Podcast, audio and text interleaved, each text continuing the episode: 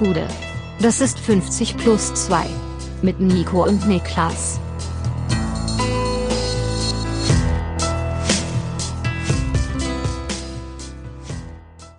»50 plus 2 Länderspielpausen Spezial«. Mein Name ist Nico Heimer und bei mir ist der Mann, der sich fragt, wo kam er her, wo ging er hin? Der Cotton Eye Joe, Niklas Levinson.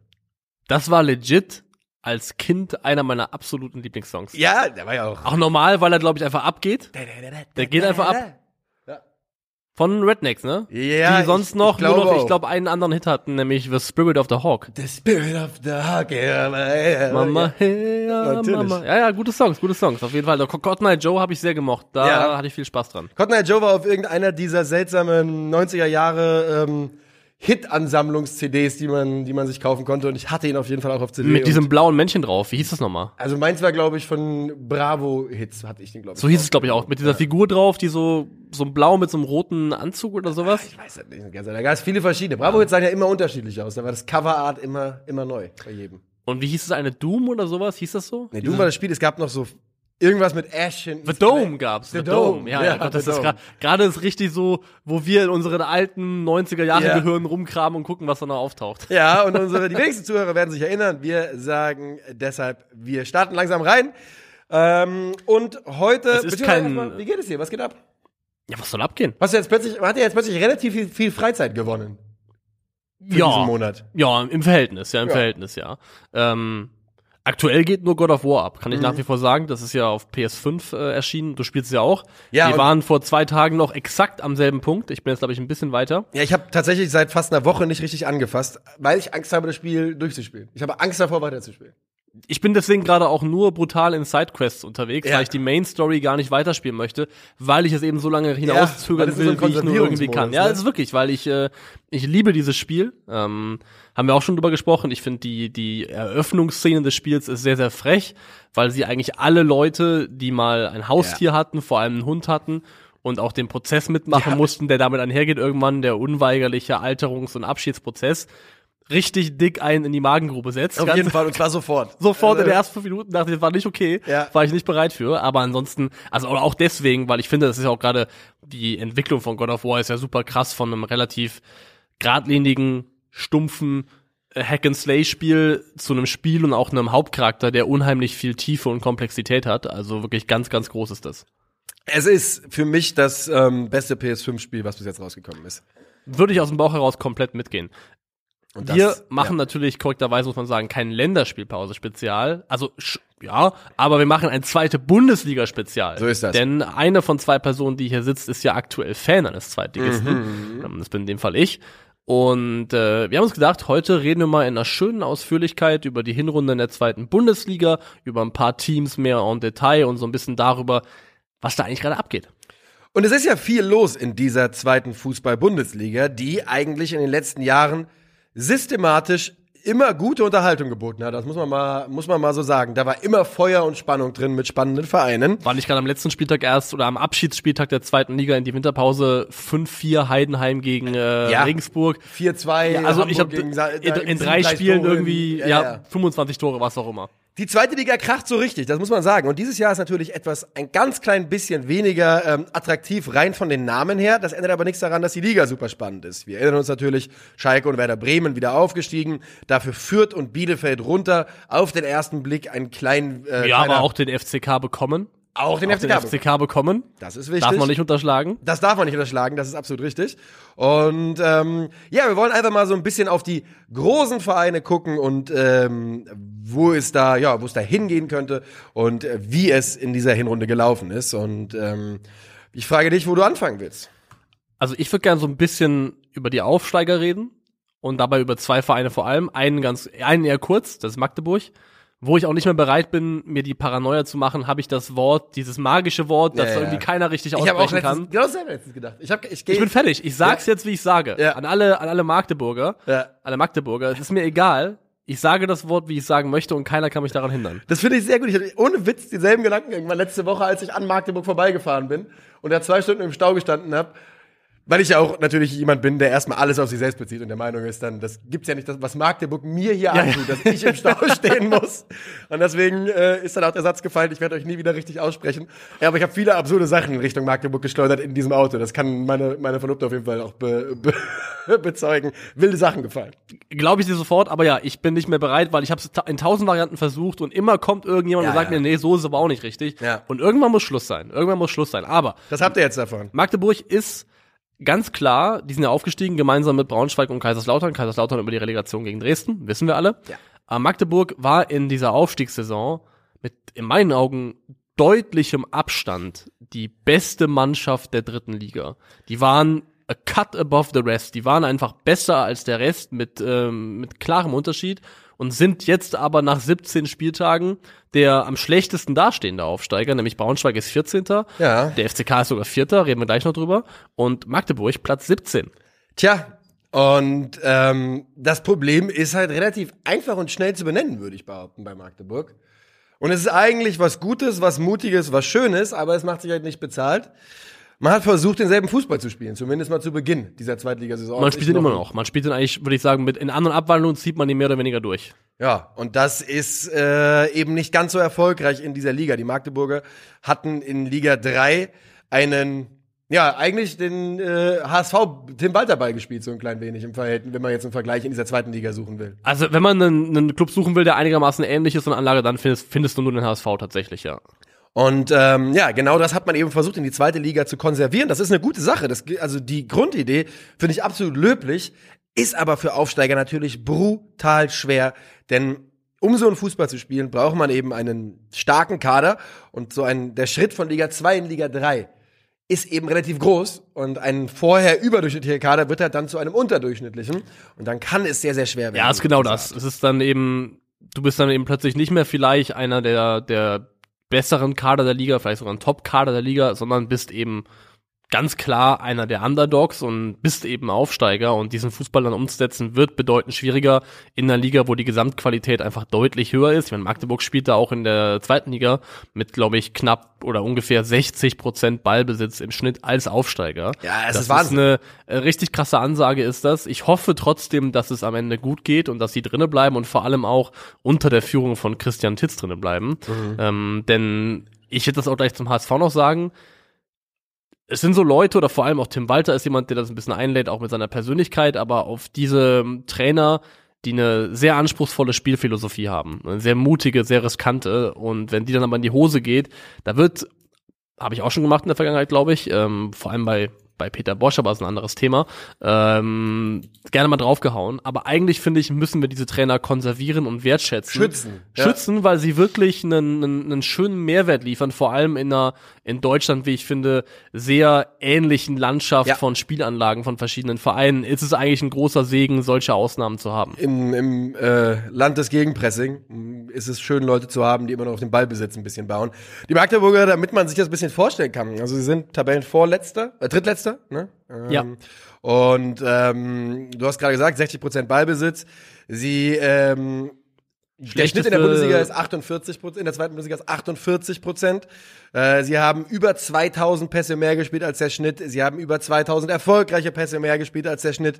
Ähm, jede Statistik weist auf eine Sache hin, deutet auf eine Sache hin.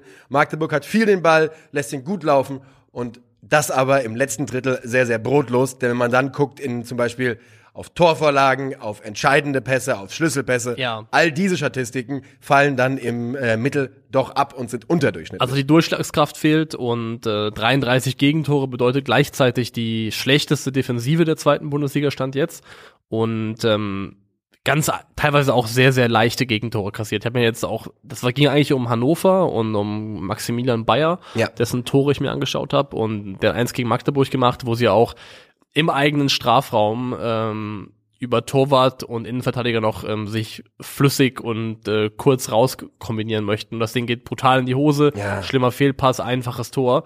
Das sind halt so individuelle Fehler, mit denen du den Gegner natürlich einlädst. Ähm, aber wie gesagt, ich bleib dabei. Ich hoffe, dass sie die Kurve kriegen und ich hoffe, dass sie drinnen bleiben, weil es ist ein absoluter Mehrwert in der äh, Fußballlandschaft zweiter Bundesliga, rein von der Idee her.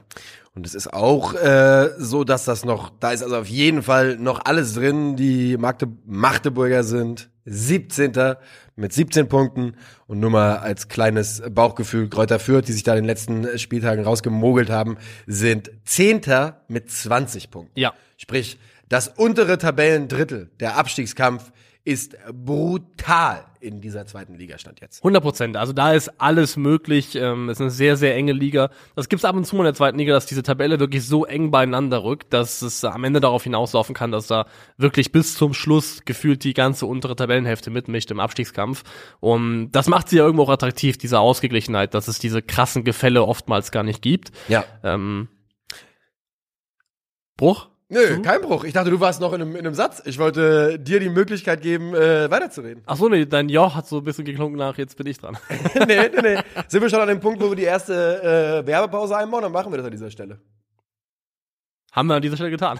Nicht schlecht, nicht schlecht. Wo gehen wir weiter? Wir gehen dahin, äh, wir gehen zu einem weiteren Aufsteiger. Alle Braunschweiger müssen, äh, müssen stark sein, denn um die wird es heute nicht gehen, glaube ich. Es geht jetzt um meinen Verein, um über den wir nicht so wahnsinnig oft hier sprechen konnten und können, auch verständlicherweise, aber es geht um den ersten FC Kaiserslautern, der diese Hinrunde nach als Aufsteiger auf Platz 4 beendet hat. Die roten Teufel sind zurück. Und das ist so dermaßen krass über der eigenen Erwartungshaltung, dass Ja. man gar nicht weiß, was man als Fan damit richtig anfangen soll. Denn irgendwo ist vollkommen klar, also man kann eigentlich nur froh sein, okay, man guckt auf Platz 16, sieht, das sind zwölf Punkte Vorsprung und denkt, hui, Gut. das ist schon mal gut. Ja. Aber ich muss ganz ehrlich gestehen, auch weil man, also weil ich ja auch irgendwie sozialisiert damit bin, dass der FCK zumindest mal temporär Bundesligamannschaft ist, ich kann mich nicht davon freimachen, dass es in mir etwas gibt, das diese kleine Hoffnung hegt und daran glaubt, dass vielleicht Natürlich. wenn die Steine richtig fallen, am Ende was gehen könnte. Ah ja, natürlich, Mann. Nichts anderes will ich hier hören. Genau so sollte es sein. Ähm, wenn man zur Winterpause als Aufsteiger ähm, Blick auf die Aufstiegsplätze hat, was soll man denn machen? Was ist denn dann die Erwartung? Soll, soll man dann sagen, ach, naja, das wird ja eh nicht klappen, hoffentlich steigen wir nicht ab. Also wenn man jetzt nicht träumt, wann dann? Ich finde das komplett in Ordnung. Muss man so machen. Ja, ich, also die, die Gelegenheit zu träumen und das nicht Albtraum nennen zu müssen, die gab es als Kaiserslautern-Fan auch nicht so wahnsinnig oft in den letzten Jahren. Von daher darf man die, glaube ich, auch beim Shop ergreifen. Es ist, muss man sagen, eine durch und durch eine Dirk Schuster-Mannschaft. Das Ja. kann, man, kann man wirklich genauso sagen. Ja. Es ist, äh, also es steht Schuster drauf und es ist auch wirklich Schuster drinne. Der FCK ist Platz 17 in der zweiten Bundesliga bei Ballbesitz. Nice. Ähm, circa 40 Prozent.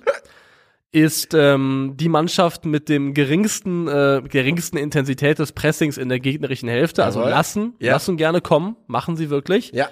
Hat fünf Tore nach Konter erzielt, ist damit, glaube ich, ein geteilter Platz eins in der Liga und sieben Tore nach ruhendem Ball, was Platz zwei ist in der Liga. Ähm, also sie machen wirklich alles, was eine richtig gute Dirk Schuster-Mannschaft machen muss. Mit den Waffen eines Aufsteigers, finde ich, äh, klingt da auch so ein bisschen durch. Gute Defensive, gute Standards, gefährlich nach Kontern. Das, das ist die Art und Weise, wie man ähm, als Mannschaft, die vielleicht eigentlich in dieser Liga von der reinen Kaderqualität eine untergeordnete Rolle spielen sollte, dann eben doch, ich weiß, und ich, weiß- ich sage nicht, dass es so ist, ne? Es Weil- ist, Kaiser also ich finde schon, dass es ein, ein für die, also für einen Aufsteiger ist das ein Ja. sehr stabiler Kader. Ja, ja, auf also jeden muss man Fall. schon sagen, also wenn ich jetzt daran denke, Andreas Lute war eine krasse Verpflichtung, Ja. ähm, Erik Durm zu holen war eine große Nummer. Wie seid ihr denn zufrieden mit Erik Durm bis jetzt? Schon? Ja? Ich, äh, doch, auf jeden Fall, ja. Ich bin, ich bin happy mit ihm. Ich finde jetzt vor allem, äh, siehst du halt, dass er einfach ein Bundesligaspieler war und auch Ja. eine spielerisch-fußballerische Qualität hat, die sich nicht von der Hand weisen lässt. Philipp Clement, wie ist der angekommen? Bisschen schleppend am Anfang. Ich finde, er ist auch positionstechnisch nicht ideal eingesetzt worden, aber wurde jetzt hinten raus besser. Und auch da gilt, das ist, ähm, du siehst einfach einen Unterschied, einen Qualitätsunterschied in so einem Spieler wie, also Clemens zählt da für mich vor allem mit rein, der, der Dinge kann, die im Zweifelsfall nicht so wahnsinnig viele Spieler können in der zweiten Liga. Ja, Und das ja. siehst du in den ganz entscheidenden Momenten oft an ihm. Aber es gibt zwei andere Spieler, die für mich eigentlich bisher die Spieler der Hinrunde sind. Das ist einmal ähm, Marlon Ritter. Das ist eigentlich der, also ich, der, der mir am meisten Spaß macht, so Ja. ich es formulieren, hat sechs Vorlagen schon, ist ein, ein Arbeitstier vor dem Herrn im Mittelfeld, aber auch, ein, wie ich finde, ein, äh, technisch starker und spielintelligenter Spieler, der ganz entscheidend und wichtig ist für, auch für dieses schnelle Überbrücken des Feldes. Also jemand, der auch selber, der, der in diesen Umschaltmomenten vom FCK eine ganz entscheidende Rolle spielt. Und das ist mir auch wichtig zu sagen, ja, es ist eine Umschaltmannschaft, aber es ist keine, der FCK ist nicht planlos in dem, was er macht. Das ist kein äh, langes Ding und dann dann Glück auf Glück auf und gucken, was geht, sondern ich finde, dass es eine Struktur und eine Idee dahinter steht. Und haben wir mal geschaut, ähm, XG von Lautern 27,41, 29 haben sie geschossen, 23,3 neun erwartete Gegentore, 23 kassiert. Das heißt, sie sind statistisch irgendwo auch tatsächlich da, was von ihnen zu erwartet wäre, erwarten wäre. Es ist keine Overperformance oder sowas. Lass uns mal ganz kurz über Marlon Ritter sprechen. Ähm, wo gehört der Mann denn jetzt hin? In welche Liga? Weil er hat ja einiges gesehen. Ne? Er hat mit Paderborn Bundesliga gespielt, dann glaube ich direkt Ja. zu euch von Paderborn. Und vorher, glaube ich, mit Paderborn den Durchmarsch mitgemacht. Und in der dritten, in der zweiten Liga sieht er aus wie jemand, der sich absolut wohlfühlt, der sich überhaupt nicht verstecken Ja. muss, hat Bundesliga-Erfahrung, hat aber auch sehr viel dritte Liga gespielt. Was ist der Mann? Wo gehört er hin? Also ich glaube, 28 Jahre alt, nur mal fürs Protokoll. Ja, jetzt ich nicht so, dass glaub, man also- ob, offensichtlich zweite Liga easy drinne. Ja. Ähm, Bundesliga wäre nochmal eine Tempoverschärfung, aber ich würde prinzipiell das nicht ausschließen, dass Mhm. das auch geht. Also ich würde ihm das auf jeden Fall geben. Also das traue ich ihm schon zu. Ja, ich nehme mich auch so ein bisschen. Ich wollte es nur von dir hören. Also ich könnte mir das auch absolut vorstellen, dass das ein Spieler ist, der, den man in der Bundesliga nochmal sieht. Aber ja, zurück Ich- weiter zum FCK. Ich finde, ein Spieler, über den wir noch reden müssen, in meinen Augen einfach, ist äh, Terence Boyd, Ja, natürlich. Der ja im äh, Winter der Aufstiegssaison damals aus Halle kam. Ja. Und sportlich, also müssen wir gar nicht drüber reden, was es von den nochmal Mehrwert ist. Auch in der aktuellen Saison acht Tore und zwei Vorlagen in der Hinrunde, das ist absolut ähm, stabil. Man muss gleichzeitig sagen, laut Sofascore acht Großchancen vergeben. Naja, gut. Es gab ein paar Momente, wo ich dachte, ah, da wären, also, weil es gab ja auch, muss man sagen, der FCK könnte ja tatsächlich noch besser dastehen. Ich glaube, es gab alleine, ähm, also gegen, es gab das krasse 4-4 gegen Magdeburg. Das ist ja auch, ein, also generell muss man sagen, die FCK-Spiele Waren waren, ja komplett Box-Office. ne? Ja. Das war ja wirklich Box-Office, was die geliefert haben. Da waren so viele echt gute Spiele dabei. Dieses 4-4 war der Wahnsinn. Dann gab's, glaube ich, dem, äh, das Spiel gedreht noch in Bielefeld ähm, in Rückstand, also generell nach Rückstand auch stark gewesen. Ich schau mal gerade noch mal Ja, kurz. in, Bielefeld äh, 2 zu 3, ähm, nachdem, ja, man 2-1 in der 60. Minute hinterlag, Doppelschlag von Robin Hack, 60. 73. Und äh, dann stand es 2-2 und dann Genau, ähm, aber es gab dieses 4-4 gegen Magdeburg, wo man nach 0 zu 3 zurückkam, 4-3 geführt hat und dann mal spät noch das 4-4 frisst. Es gab ein 3-3 gegen Darmstadt, wo es dasselbe war. Man hat das Spiel gedreht und ist dann äh, sogar 3-2 in Führung gegangen in der kurz vor Schluss, in der ähm, 87. Minute und kassiert dann in der Nachspielzeit durch Aaron Seidel den Ausgleichstreffer. Das sind sogar zwei Spiele, wenn man einfach mal die Fantasie hat zu sagen, ey, was wäre, wenn man diese, ähm, diese vier Punkte mehr noch mitgenommen hätte? Ja, dann wärst du jetzt punktgleich mit Heidenheim auf dem Relegationsplatz. Und genau das wollte ich nämlich gerade fragen, weil ihr seid ja schon auch die Unentschieden-Könige dieser Liga. Übrigens Komplett. Dieser Schwer Stelle- zu schlagen, schwer zu schlagen, Es aber ist, es ist natürlich meine Pflicht, den Namen Aaron Seidelfeld zu sagen. Ja, mein, meine Art von Stürmer, ich bin Fan. ähm, ich glaube, das, ein, das beste Spiel war, glaube ich, aus dem DFB-Pokal. Ich glaube, der Liga ist der, ich weiß nicht, ob der na, außer gegen Kaiserslautern irgendwas gemacht hat. Ist ich aber hab- auch egal. Ich, hab, ich assoziiere mit ihm eigentlich nur dieses eine sehr starke Jahr in Kiel. ja, und ich halt, ich habe jetzt sofort an, er hat doch gegen, er hat doch Gladbach rausgeschossen. Stimmt, ja, da, da er, da hat er doch irgendjemanden abgeschüttelt. War das nicht Elvedi, der aussah wie ein ich, ja. B-Jugendspieler gegen ihn? Ja, und wo man wirklich dachte, oh, der gehört in die Bundesliga. Und dann guckst du auf seine zweite Bundesliga-Stats und denkst, doch nicht. Ähm, ja, genau. Jetzt, ihr seid die Unentschieden-Könige. Ähm, das hat Punkte gebracht, aber eben, wie du gerade gesagt hast, auch Punkte gekostet. Ist das in Ordnung? Also diese vielen Unentschieden, ist das tatsächlich die Leistungs-, äh, die Realität des FC Kaiserslautern oder hat man da eher liegen gelassen oder eher eingesammelt, denkst du? In beide Richtungen was, glaube ich. Also Okay. ich finde schon, klar, ich habe jetzt, also die beiden Spiele, die habe ich gesagt, hätte man noch was mitnehmen können, aber man muss aber auch so fair sein und sagen, vor allem gegen Magdeburg, du hast ja auch zwischenzeitlich mal 3-0 hinten gelegen. Und von da zurückzukommen ist Das ja auch ist nicht selbstverständlich. gelaufen, Und ähm, deswegen, ich finde, diese 29 Punkte, die man jetzt geholt hat, die sind in meinen Augen ein faires Leistungsabbild von dem, was der FCK in der Hinrunde tatsächlich gespielt hat. Aber was ich zu Terrence Boyd, Terrence Boyd noch sagen Ja. wollte, das Sportliche ist das eine, ich kann mich in den letzten Jahren nicht wirklich daran erinnern, wann ein Spieler mal menschlich nochmal so ein Zugewinn für den Verein Ja. gewesen ist. Terence Boyd ist so eine coole Socke, Alter. Ich frage mich, warum das jetzt erst so aufgefallen ist. Vielleicht, weil der Kaiserslautern, FC Kaiserslautern der größte Verein ist, für den er in den letzten Jahren gespielt hat, weil Ja, ähm, Leipzig ist es nicht, ne? Nee, ich meine, er war, wo war er denn? Er war bei, bei Halle, er war bei Darmstadt irgendwann mal, Leipzig, er war irgendwann in Österreich. Das sind die einzigen Vereine, die mir einfallen. Oh, der war bei Toronto, der hat MLS gespielt. Toronto. Toronto. Und darf das T nicht betonen, glaube ich, im äh, Toronto? Englisch. Ja, Toronto. Das erste oder das letzte? Äh, das zweite. Toronto? Toronto. Toronto. Orano.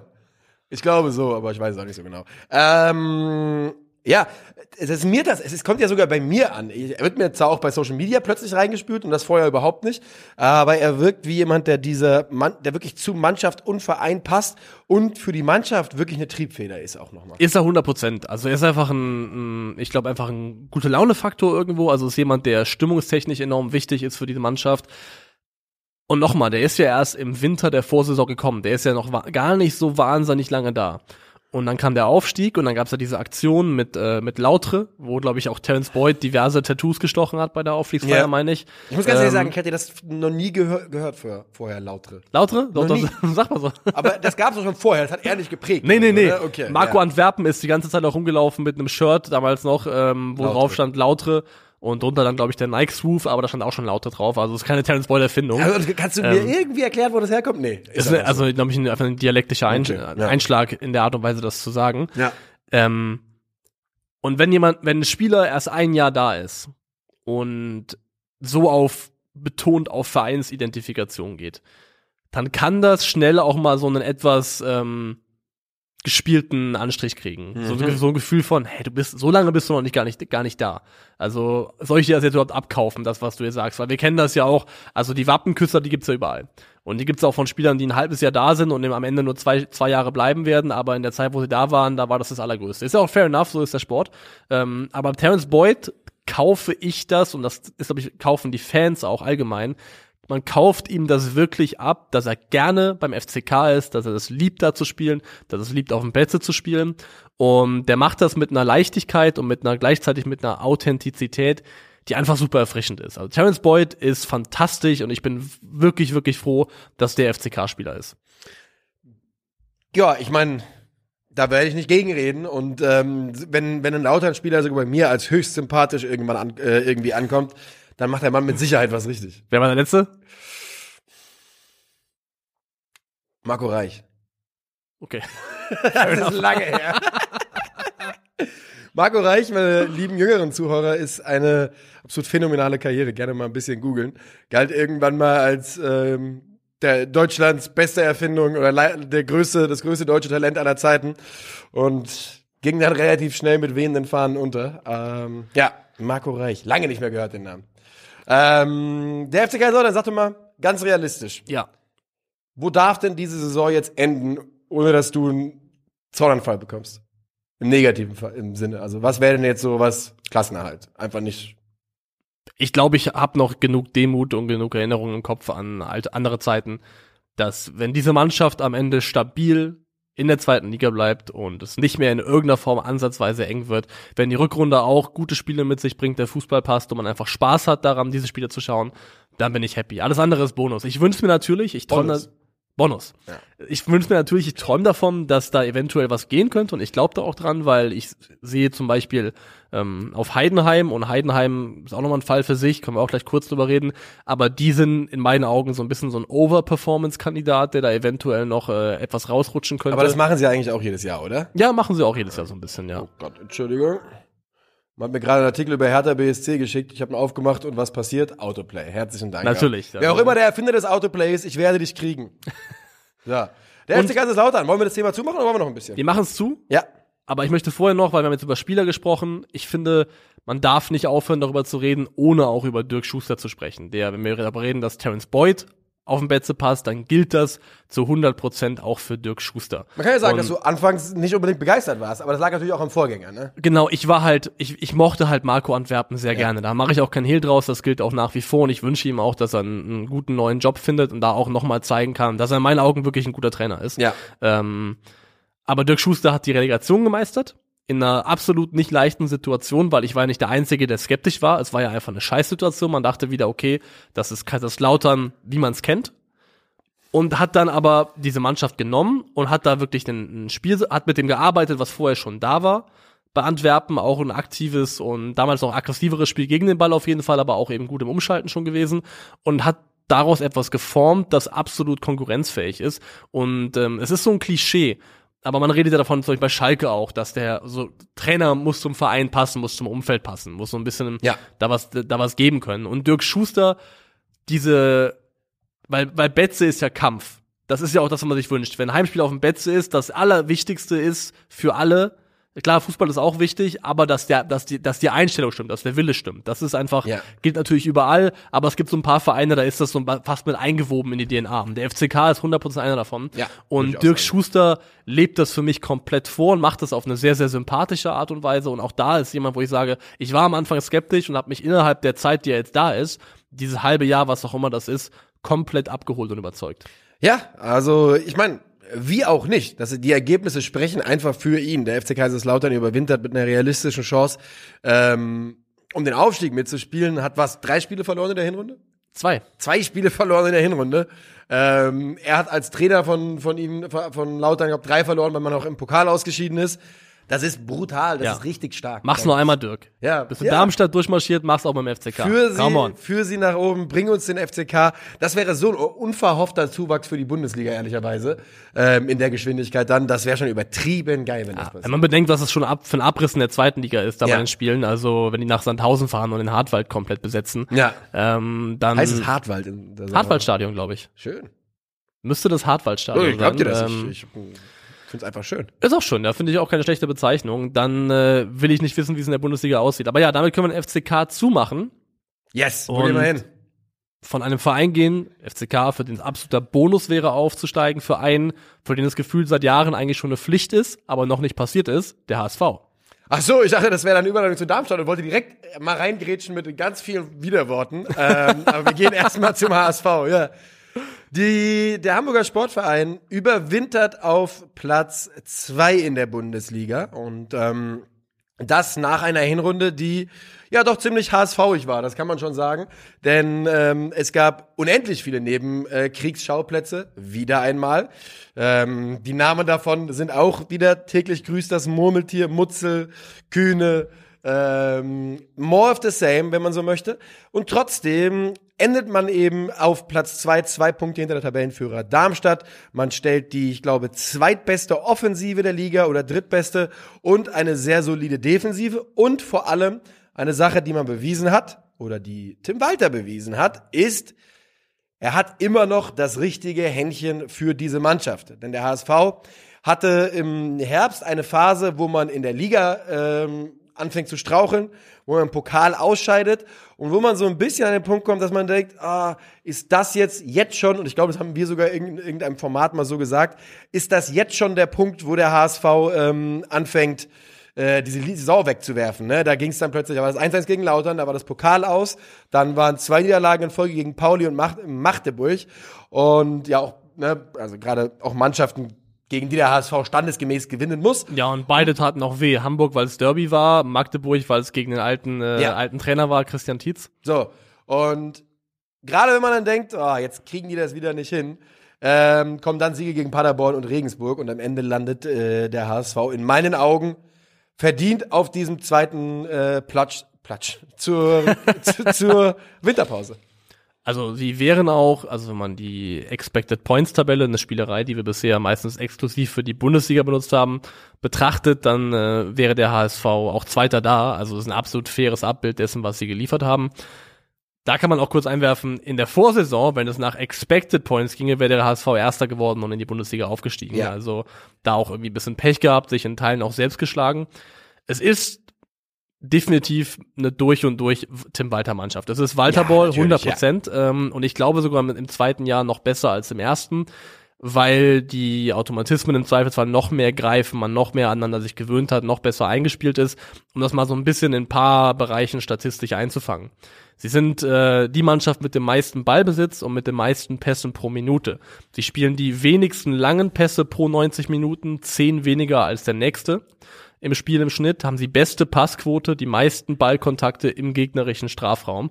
Also wirklich in ganz, ganz vielerlei Hinsicht ähm, ist es das, was Tim Walter auszeichnet. Wirklich Ballbesitz, ähm, viele, was ich auch spannend finde, ist die Positionsflexibilität, wenn man sich so ein paar Tore und Aufbau, Ja. Aufbausequenzen vom HSV anschaut, wie die Spieler rotieren auf den Positionen, also wie, wie locker und lose das teilweise ist in den, äh, in den Art und Weisen, wo die Spieler auftauchen auf dem Feld, das ist wirklich schon auch schick anzusehen.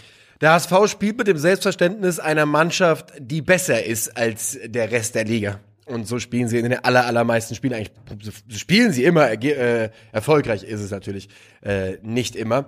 Mir sind aber ein paar Sachen aufgefallen. Ich habe nicht, natürlich, das wisst ihr alle, ich gucke ich guck mehr Bundesliga als alles andere. Du bist mein Thermometer beim FCK und Ja. Krüge so ein bisschen beim HSV. Ähm, ich habe ein paar HSV-Spiele gesehen und hatte das Gefühl, dass da das, das Stadion, dass die Stimmung anders ist. Und hab mal nachgeguckt, es ist die beste, es ist der beste Zuschauerschnitt in Liga 2. Der HSV Haben macht- sie auch das größte Stadion in Liga 2? Ja, ich meine, nee, es ist der eigene beste Zuschauer. ah, okay, Seit okay, Abstieg. okay, okay. Ähm, ich dachte gerade im Vergleich. Genau, erst zum ersten Mal kommt man wieder an Bundesliga-Größen ran und man hatte das Gefühl, dass die, dass, der, dass die Stadt Hamburg es endlich so richtig angenommen hat und auch gesagt hat, gut, wir müssen da jetzt gemeinsam durch.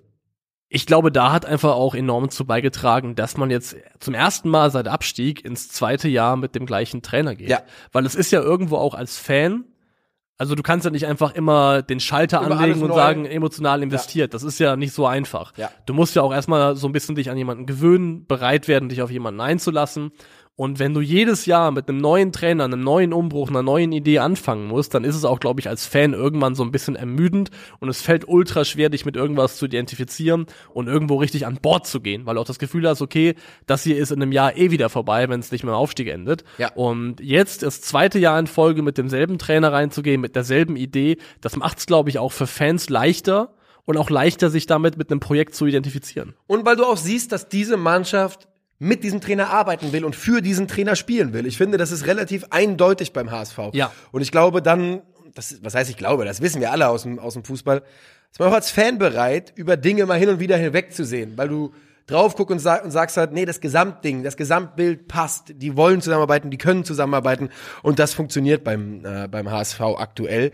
Und Und vor allem funktioniert das in meinen Augen auch mit spannenden Spielern. Also ich finde es äh, ultra cool, dass so ein bisschen äh, Laszlo Benesch da eine Kurve kriegt. ja, und, aber das war, ähm, der, dass der junge Talente hat, das war ja auch irgendwie klar. Ja, und was beim HSV im, im Mittelfeld, was die Mittelfeldspieler sehr gut machen, ist dieses, ähm, dieses ähm, wirklich progressive, aggressive Balltragen, mit dem Ball nach vorne gehen und den gegnerisch, die gegnerische Abwehrreihe dazu zwingen, eine Entscheidung zu treffen. Gehst du drauf und machst eventuell einen Passweg auf oder lässt so einen Spieler ziehen und dafür haben sie auch die richtigen Leute. Also ähm, Ludovic Reis ist ein klasse Spieler, macht absolut Oh Ist ein Spaß. Bundesligaspieler. Ähm, also von der 100 Qualität der 100 Prozent. 100 Prozent, ähm, nicht mehr ganz so jung, aber und das Scoring war auch Aber- schon mal aber besser, er? aber Sonny, Ach so. Sonny Kittel, Ach so, du bist dahin, dahin wollte ich ja, hin, ja. nee, Ludovic Reis ist jung. Ja. Der, der Mann ist 22 Jahre alt.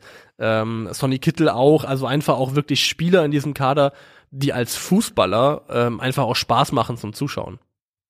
Also- Hansdorf, Jeboa, Königsdörfer mit diesem, ganz ehrlich, das könnte auch, finde ich, einer der absoluten Do-or-Die-Momente der Saison sein, der ganz prägend war. Dieser, dieser, dieser geile Sprint gegen Hannover Ja. am Ende, das könnte für mich wirklich ein Schlüsselmoment der Saison werden hinten raus. Ich freue mich sehr, dass äh, Ransdorf Jeboa Königsdörfer, dass das so gut funktioniert ähm, für ihn in diesem Augenblick, denn da war ja, es gab ja durchaus auch ein paar kritische Stimmen, als er jetzt, äh, als er, angeko als er angekommen ist. Ähm, der wäre nur schnell und der würde dem HSV nicht weiterhelfen, aber er hat das Vertrauen bekommen vom Trainer und ähm, hat kam, kam, kam glaube ich, in 17 Spielen zum Einsatz und hat über die Hälfte der Spieler von Anfang an gespielt und äh, fünf Tore geliefert in dieser Hinrunde. Und das ist natürlich ähm, eine gute Statistik für einen Spieler, der auch erst 21 Jahre alt Ja, ist. da ist ja noch Zeit. Also muss man wirklich sagen, da ist ja noch Raum zum Entwickeln. Die Tendenz ist immer mittlerweile, wenn du nicht mit äh, Anfang 20 schon Topspieler bist, dann äh, ist gefühlt schon Haken dran, aber nicht jeder kann ein Mokoko oder ein Bellingham oder was auch immer sein. Ähm, was beim HSV noch spannend ist, finde ich, und was auch so ein bisschen zeigt, dass Tim Walter auch bereit war und ist, sich anzupassen und zu entwickeln und so ein bisschen an seinem System zu tweaken und wie ich finde, es seiner Mannschaft damit auch so ein bisschen leichter zu machen ist. Wir haben jetzt schon ein paar Mal gesprochen in den letzten Wochen, ist jetzt häufiger aufgetaucht, das Thema Passes per Defensive Action. Ja, Also das, ich sag's nochmal, ähm, wie viele Pässe erlaubt eine eigene, eine Mannschaft dem Gegner in seiner eigenen Hälfte, plus 10 Prozent in der Bemessung, die wir schauen, also 60 Prozent des Feldes, bis sie in irgendeiner Form das Ganze unterbricht. Das sagt etwas aus darüber, wie intensiv eine Mannschaft presst. Und in 2021, 22, also der Vorsaison, war der HSV da mit einer, mit äh, 6,97 zugelassenen Pässe des Gegners auf Platz 1 in der Liga, also die am intensivsten pressende Mannschaft der Liga und sind diese Saison nach der Hinrunde mit 9,90 nur noch auf Platz 6, nur noch auf Platz 6 in Anführungszeichen. Aber es zeigt auf jeden Fall, sie sind nicht mehr ganz so aggressiv, nicht ganz mehr so Harakiri und äh, voll drauf. Und ich finde, das hilft der Mannschaft weiter, im selber im Zweifelsfall auch defensiv geordneter zu sein. Weil offensiv ist es beim HSV schon Chaos beziehungsweise kontrolliertes Chaos und der Mannschaft so ein bisschen mehr Ordnung an die Hand zu geben in der Defensive ist eine sehr gute Sache. In der Vorsaison waren sie, ähm, hatten sie, haben sie vier Gegentore nach Konter kassiert, laut Who Scored. In Ja. der aktuellen Saison sind es noch null. Also die defensive Absicherung funktioniert diesbezüglich viel, viel besser und ich glaube, es ist eine gute Sache, dass es nicht mehr so dieses maximale forsche Anlaufen ist, immer wie es letztes Jahr war. Ich bin sehr gespannt, wie und ähm, ob Tim Walter das Jeboa Königsdorfer Rechtsverteidiger-Experiment weiterzieht. Das ist wirklich eine Sache, wo ich einen Blick drauf haben werde. Er hat jetzt äh, die Spieltage 14, 15, 16, 17 ähm, kam er allesamt nur als Rechtsverteidiger zum Einsatz, dreimal äh, von Anfang an, über 90 Minuten zweimal. Ähm, ich will es einfach gerne sehen.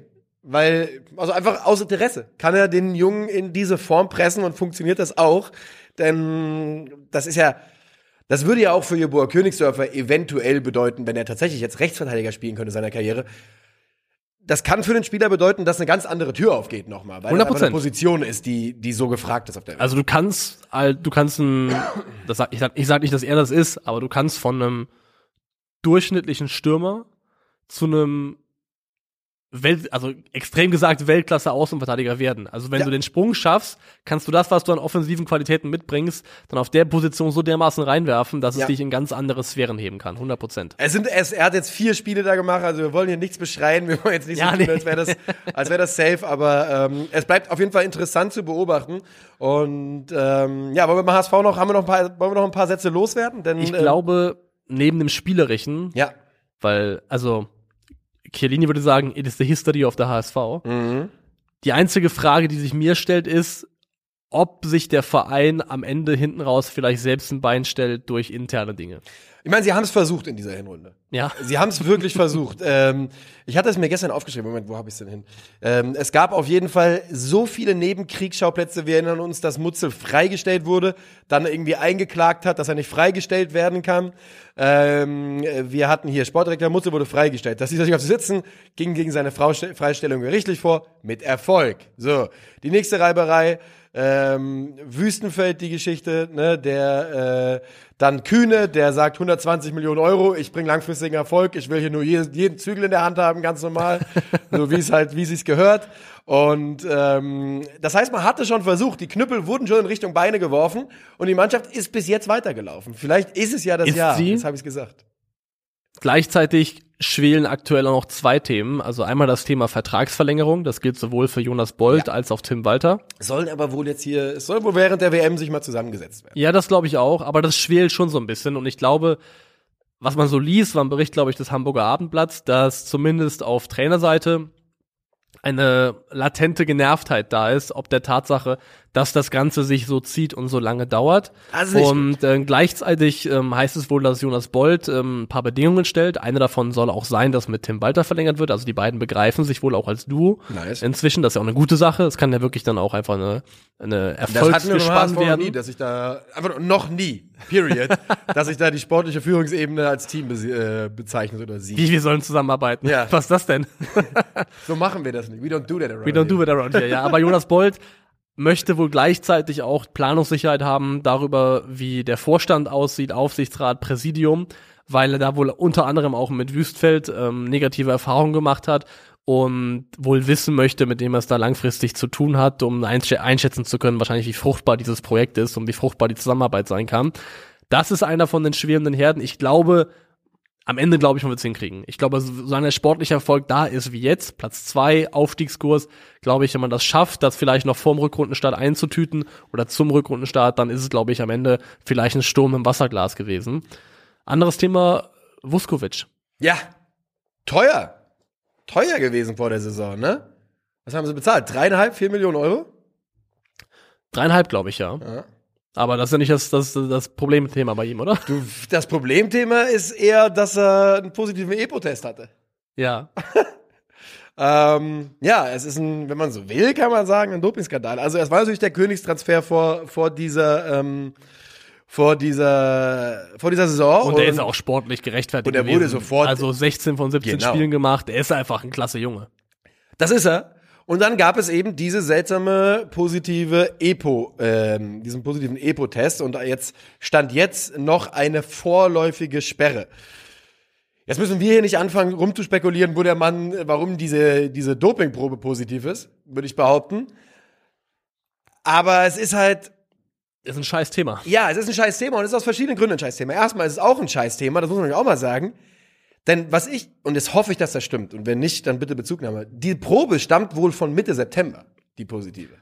Ja, Hat danach ja noch viele Spiele gemacht für den HSV. Ja, ich glaube, das wird kein Problem werden. Ja. Weil es ist mittlerweile wohl so, dass die Handhabe so ist, ähm, wenn nicht nachgewiesen werden kann, dass der Verein davon wusste und wenn es nur einen Spieler betrifft, ähm, dann wird der Verein nicht als Ganzes abbestraft oder belangt. Also ich glaube, es würde dann keine sportlich relevanten Konsequenzen für den HSV haben. Das Ja. bleibt dann beim Spieler.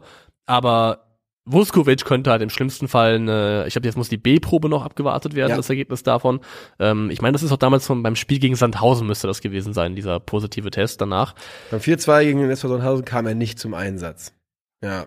Also, weil da Oder- schon der Test. Ah, Ja. okay, dann war Das war der erste, ja. wo man quasi gesagt hat, wupp, Stimmt, er äh, kam nicht zum Einsatz in dem Spiel, ja. richtig, ja. Ähm, jedenfalls, für ihn könnte es halt auf eine längere Sperre hinauslaufen und ähm, also wenn er, wenn er schuldig ist und wenn er gedopt haben sollte, wissentlich, dann auch zu Recht vollkommen natürlich.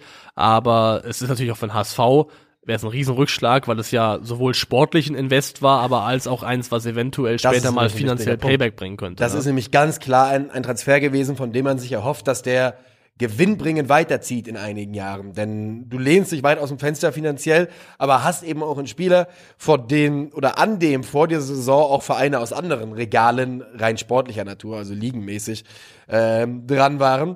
Und ja, es, es könnte dem HSV richtig auf die Füße fallen. Auf der anderen Seite, ich habe keine Ahnung, Mann. Ganz im Ernst. Ich frage mich wirklich sehr, sehr, sehr, sehr, wie im Jahr 2022 eine positive EPO-Probe auftauchen kann, wenn du nicht gedopt hast. ja. Weißt du? Also, wird jetzt wohl, glaube das ich, passiert nicht. Du, äh, du, das ist ja nicht aus, das passiert nicht aus Versehen. Wird jetzt wohl untersucht, ob bei ihm eventuell irgendwie eine genetische Disposition Ja. vorliegen kann, die das irgendwie auf natürliche Art und Weise erzeugt hätte, hätte haben können, aber es ist auch unwahrscheinlich, dass das darauf hinausläuft. Die Frage ist halt, es gab mal einen deutschen Läufer, ich glaube Baumann hieß er. Frank Baumann? Nee, Frank Baumann ist der Oliver Baumann? Bernd Baumann? ich weiß es nicht, auch ich bin da nicht so Der hat behauptet, seine, seine Frau hätte irgendwie Epo und seine Zahnpasta gemacht nach seiner positiven Dopingprobe. ja, hm, genau, ja. Die Ipopasta. Ja. Man kennt sie. Ähm, das Ding ist halt, wenn auch die B-Probe positiv ist, wie, wie willst du nachweisen, wie willst du als Spieler nachweisen, dass es ein Versehen war, wenn du eben nicht wirklich sowas rausfindest wie, ja, der Spieler hat eine genetische Disposition, die dafür führt, dass so ein Ergebnis zustande kommen kann, dann ja, war's das doch, oder? Also ich meine, du, du kannst ja, kannst ja schlecht dann, du kannst ja nicht sagen, nee, ich habe das nicht gemacht, das war keine Absicht, das muss irgendwie anders passiert sein, dann sagen ja nicht die anderen, ja gut, dann, ähm, dann Boah, dann leid, doch wieder, Missverständnis, dann äh, zurück auf den Platz mit dir. Ja, ich, ich kann es dir nicht sagen. Ich bin. Äh, ich tue mich auch schwer, das, das jetzt in irgendeiner Form zu, zu beurteilen, bevor wir eben alle Ergebnisse dazu haben und die B-Probe abgewartet haben. Klar ist, es ist so eine, zumindest, Entschuldigung, ich habe einen richtigen Ui, Frosch im Hals. ja, ich merk das, ja. ähm, es ist zumindest ein kleines Damoklesschwert, was da über den HSV, über dem HSV jetzt gerade hängt. Es kann aber natürlich auch sowas kann dazu führen, dass man sich weiter zusammenrauft und sagt, Ich wusste, dass es kommt. ne? Du bist wirklich, bei dir, egal was es gibt Ja. an potenziellen Störfeuern, deine erste Reflex ist Wagenburg. Ne, Aber es ist ja auch, weil, ich, weil, Ja. weil man das ja schon erfolgreich gesehen hat in der Vergangenheit. Und das ist ja die beste Lösung. Aber du bist daraus. aber auch ein Typ Wagenburg. Auf jeden Fall. Du bist so, wenn du, wenn, wenn, wenn nur irgendwas ein Tick gegen dich läuft, Ja. dann, dann sofort gehst du in die in den Fick- Panzer, fickt Stachel euch jetzt erst Rechthaltung. Und, Ja. ja, auf jeden Fall. Wirklich, Panzer hoch, Stachel raus und vorwärts. Das ist dann, das ist die Methodik. Ähm, ja, zur Wahrheit gehört eher, dass ich glaube, dass wir ihn in dieser Saison selten sehen werden. Und dass der HSV dieses Thema auf kleinster Flamme kochen wird und versucht einfach, dass es kein großer Skandal wird. ja. Schon Dann trotzdem von mir zum HSV abschließendes Fazit. Ich glaube, sie sind als Mannschaft zu stabil, sie sind in ihrem System zu stabil und zu weit in ihrer Entwicklung, als dass das nicht klappen wird. Und ich glaube, habe ich schon mal gesagt, ähm, dieses Jahr ist es soweit, der HSV kehrt in die Bundesliga zurück. Guck mal, jetzt hast du den Jinx rausgehauen, da muss ich's nicht machen. Ich sage nochmal, lieber HSV-Fans, wir sind nicht schuld. Jinx Protector, wenn äh, es am Ende nicht klappt. Mein Bauchgefühl ist ähnlich, kann ich aber sagen. Okay, okay. Äh, wo stehen wir denn zeitlich jetzt gerade? Wir stehen bei 44 Minuten. Okay, okay, also haben wir schon wieder zu lange gebraucht für zwei Vereine oder zweieinhalb Vereine. Ähm, Darmstadt? Darmstadt. Die Lilien, angeführt von einem unserer liebsten Knechte, Thorsten Lieberknecht, sind Tabellenführer in Bundesliga 2. Und ähm, sie sind letztes Jahr ja doch dramatisch gescheitert am Aufstieg. Das war auf jeden Fall schmerzhaft. Und ähm, sind trotz Abgängen, und sie haben einige wichtige Spieler ver äh, verloren, nun wieder Tabellenführer. Und sie sind zu Recht da, denn es ist, und ich glaube, das kann man so sagen, die beste Mannschaft in der zweiten Bundesliga. Die, zer die reißen sich so den Allerwertesten auf, diese Truppe. Ja. Das ist wirklich unglaublich. An dieser Stelle muss ich einmal sagen, es sind und bleiben natürlich Lilienschweine, das ist gar keine Frage. ähm, aber die, äh, die Darmstädter haben, und das hat auch, ähm, das hat auch, ich glaube, Klaus Giasula gesagt, dass man der, dass der Team Spirit eine der größten, der größten Stärken ist. Und dass diese Mannschaft nach dem gescheiterten Aufstieg zusammengewachsen ist und nicht gesagt hat, oh, das war unsere große Chance, scheiße, zweite Bundesliga für immer, sondern jetzt sagen, äh, dann packen wir jetzt noch einen drauf und gucken, was geht. Und was Stand jetzt geht, ist die Tabellenführung. Und die ist, also verdient ist ein großes Wort, aber ich finde schon, dass es auch Gründe dafür gibt, warum Darmstadt da oben steht. Eben einfach, weil sie die, die beste Defensive der Liga stellen, haben gerade mal 15 Gegentore kassiert in 17 Spielen. Und ähm, ich glaube auch Thorsten Lieberknecht ist genau der Trainer, der sowas kann. Der, Ja. der, der so eine Einheit formt, der Ja. wirklich zusammenschweißen kann. Weil, Moment, ist Lieberknecht nicht aus derselben Ecke wie du? Also lieber Knecht, ich bin der Meinung, dass er, dass er irgendwo äh, bei uns geboren sein müsste. Aber ähm, Kannst du das live-recherchemäßig ja. nachschauen? Also er spricht auf jeden Fall so, als wäre er irgendwo bei uns aus der Ecke. Schon, ne? Ja. Weil ich bin. Ah, guck mal hier, Bad Dürkheim, ne? Ist Rheinland-Pfalz, aber ist auf jeden Fall die grobe Ecke. Wir gucken mal. Bad Dürkheim. Ja, ja, ist so Mannheim, Heidelberg, also die grobe Ecke, Ja, okay, Stündchen, okay. Stündchen Umkreis alles, ja. weil, vielleicht ist Er auch kommt direkt so neben Kaiserslautern ist das übrigens Bad Dürkheim. der, der hat ja auch mal, hat ja auch FCK Vergangenheit, hat glaube ich in der A-Jugend da gespielt oder sowas. ähm, ja, ja. Weil das ist, Direkt am Pfälzer Weinstieg. Weil das ist auch eine regionale Sache, weil ich finde, Thorsten Lieberknecht ist dir diesbezüglich sehr ähnlich, weil der ist auch so eine Wagenburg-Sau. Ja, aber das Der ist auch so, geil. der ist auch so, so, so jemand, der, der wirklich Westdeutsche Wagenburg. wir, wir und der Rest Finger raus. Ja. Das ist auch so richtig typisch, egal wo der war. Ich finde, das habe ich immer mit der Haltung und mit der Art und Weise, wie die Mannschaften auch waren, mit Thorsten Lieberknecht verbunden. So dieses Ding von wir Das ist gegen so den Rest. powerful. Das ist aber auch so mächtig, wenn, man, wenn es funktioniert. Wenn ne? du's kannst, ja. Wenn du es nicht hinbekommst, ist es scheiße, weil dann hast du eine, einen Versuch der Wagenburg, der von innen so ein bisschen, da bist du am Arsch. Dann geht es super schnell, dass der Trainer weg ist. Wenn du es aber schaffst, dass du diesen Spirit hast, dass du dieses, auch Mourinho, ne, Mourinho, König der Wagenburg. Ja, ja, ja. Also, äh, der, der, wenn, weißt du, Jo- Jose Mourinho hat wirklich, der sitzt in einem Raum mit 25 Multimillionären und gibt denen das Gefühl, Dass wenn keiner so ungerecht behandelt wurde, ja. füreinander, genau, dass sie dann alle auf der Straße sitzen Ja. übermorgen. Und wenn du das hinbekommst, dass die alle an demselben Strang ziehen, und zwar nicht nur die Spieler, sondern alle, die im Staff sind, alle, die mit der Mannschaft zu tun haben, entwickelst du eine Dynamik und eine Wucht, dass du Dinge erreichen kannst, die die Summe der Teile, was auch immer, sage ich ja niemals richtig diesen Satz, äh, einfach übersteigen kann. Ja, das, das, du bist mehr als die Summe der Teile. Das Ja. auf jeden Fall. Und acht, äh, acht Tore nach ruhenden Ball haben sie gemacht, die Darmstädter. Das ist Spitzenwert in der zweiten Liga, ist auch Teil der Wahrheit. Ähm, also einfach stark nach Standards ist ja auch eine man halt, ne? Qualität. Vier davon, vier Kopfballtore alleine, ich weiß nicht, ob das alle Standards waren, aber wahrscheinlich schon, hat äh, Patrick Pfeiffer gemacht, der vielleicht auch der, also der spannendste Spieler ist, der bei Darmstadt aktuell unter Vertrag steht, hätte ich gesagt. Ja, ich glaube, dass er, ist er nicht ablösefrei im Sommer sogar? Im Sommer ablösefrei, wird unter anderem auch mit der Eintracht in Verbindung gebracht. Ja. Also ich erinnere mich an das ähm, Pokalspiel gegen Gladbach, was eh so ein bisschen die Reifeprüfung dieser Darmstadt-Mannschaft war. Ja. Sie haben sich ja durchgesetzt, wir hatten es gerade eben schon mal kurz äh, angerissen. Danach hat ja auch Daniel Farke gesagt, ein Duell auf Augenhöhe, ein Duell auf Bundesliga-Niveau. Und ähm, da in diesem Spiel war er auch brutal stark. Und äh, danach war Twitter auch voll mit, äh, Also, mit Markus Cook. Er, er spielt, hat einen sehr guten Spielaufbau, vor allem seine langen Pässe sind fantastisch, ist diesbezüglich sehr talentiert, aber was komplett freaky ist, also er führt acht Kopfballduelle im Schnitt pro 90 Minuten und hat eine Kopfballduell-Erfolgsquote von 80 Prozent knapp, 79,5 Prozent.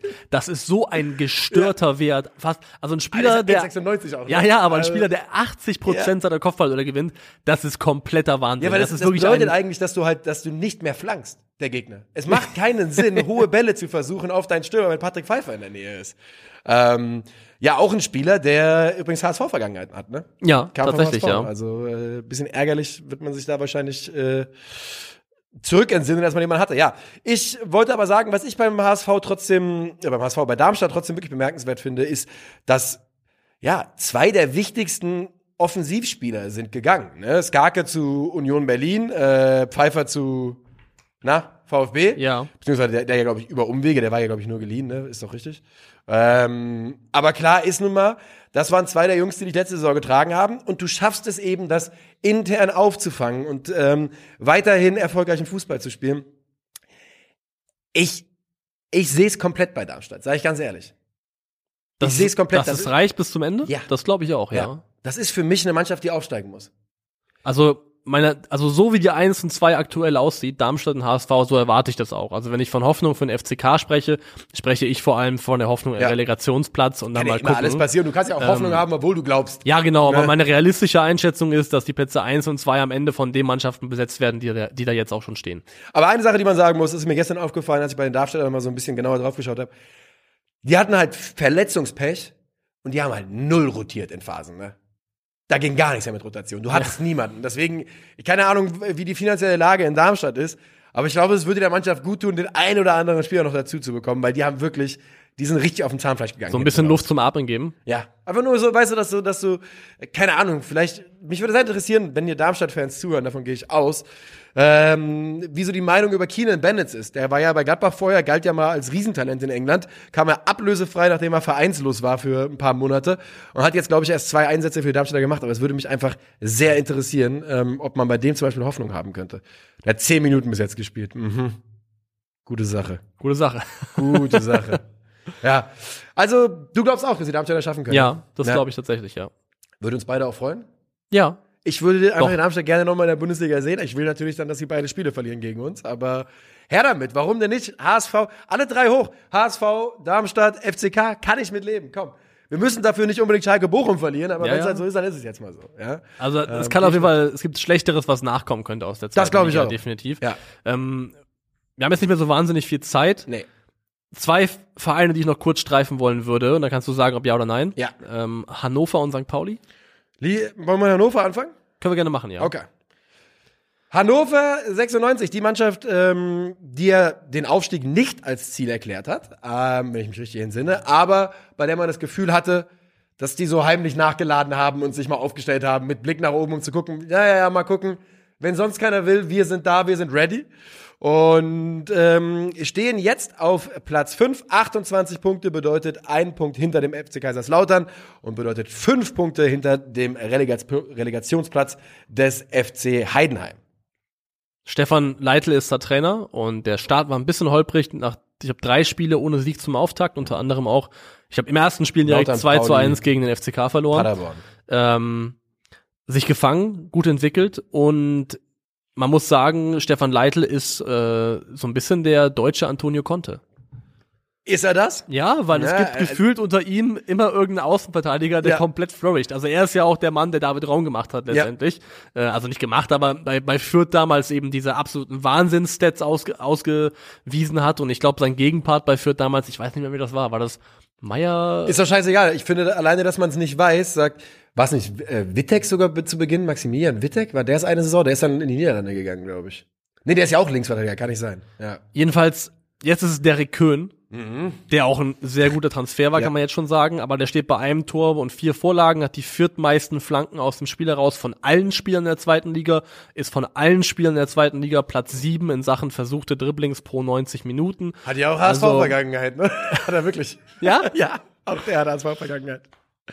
Da waren anscheinend einige Jungs, ja. Aber Derek Köhn ist ein super spannender Spieler, hat unheimlich viel Energie, Tempo, geht gerne ins 1 gegen 1. Die Flanken sind auch gut, hat mir die vier Assists nochmal angeschaut. Wirklich ordentliche Bälle, die der reinschlägt. Und auch jemand, der definitiv unter, unter Stefan Leitl gerade aufblüht. Aber generell würde ich sagen, so ein bisschen das Thema vielversprechende junge Spieler, die eine Chance kriegen. Das zieht sich bei den bei Hannoveranern so durch und das zieht sich ja auch bei bei Stefan Leitl durch die Karriere, dass Ja. das ein Trainer ist, der einfach wirklich mit ähm, gerne mit mit jungen Spielern, mit einem jungen Team arbeitet.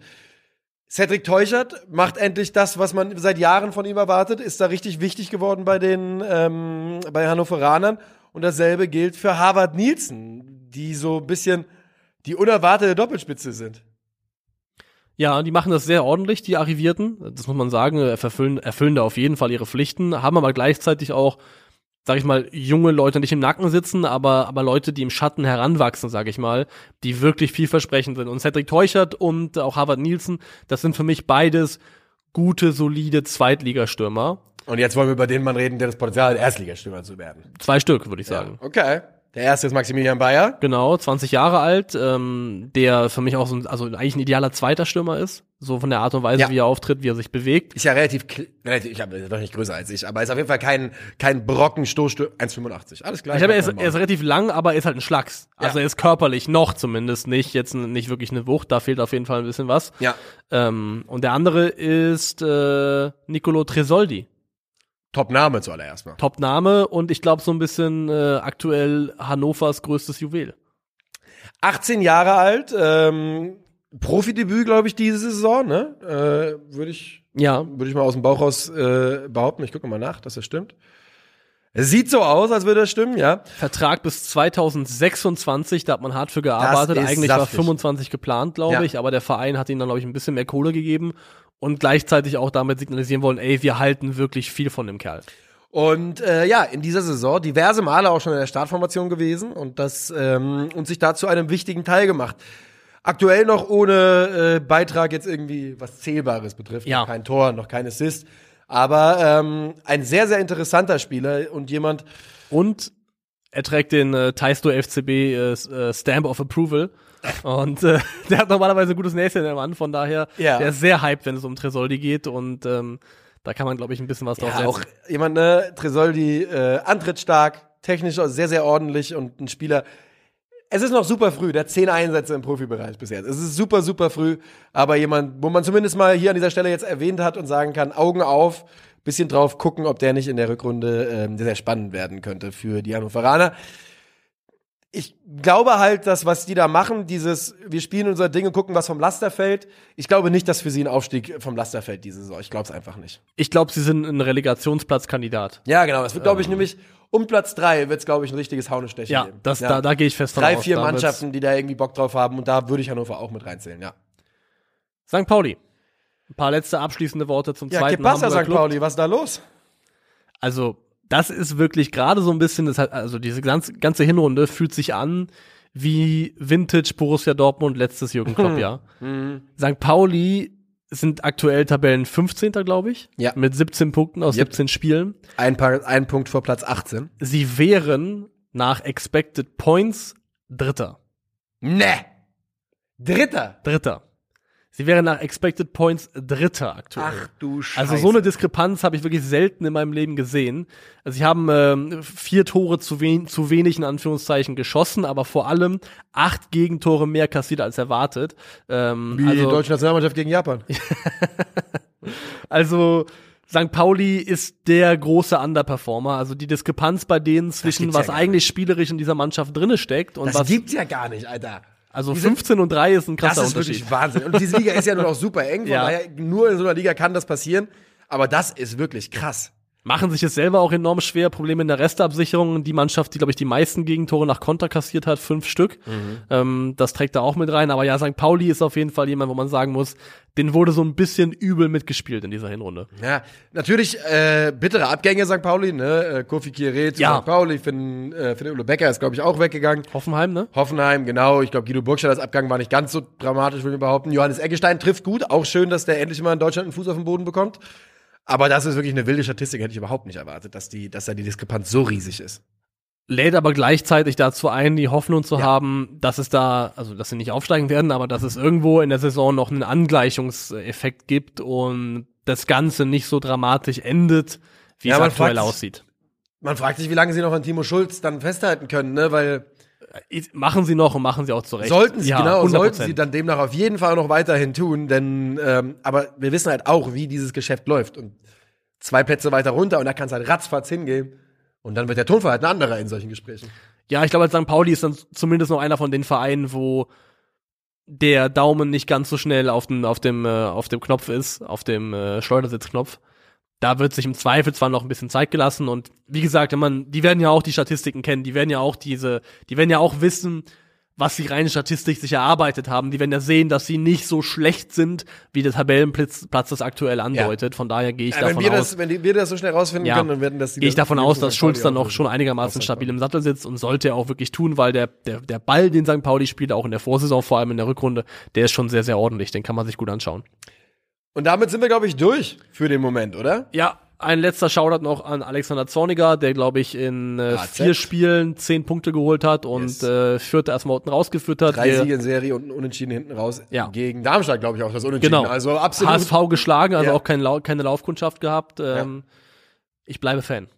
Ja, Alex Zorniger ist zurück und das sind da auch eigentlich, eigentlich auch frohe Kunde. Wir verabschieden uns für heute. Ihr hört uns wieder am, Heute Ja. ist wir sagen euch Bescheid. am Montag, ne? Ist ganz normaler Montag? Ja, ganz normal am Montag. Ah ja, weil Sonntag, ja, ja, genau. Na, ihr wisst ja, wir hatten unseren äh, Rhythmus angepasst und trotzdem, wir sind am Montag wieder da. Danke für die Aufmerksamkeit. Ciao, ciao. Auf Wiedersehen.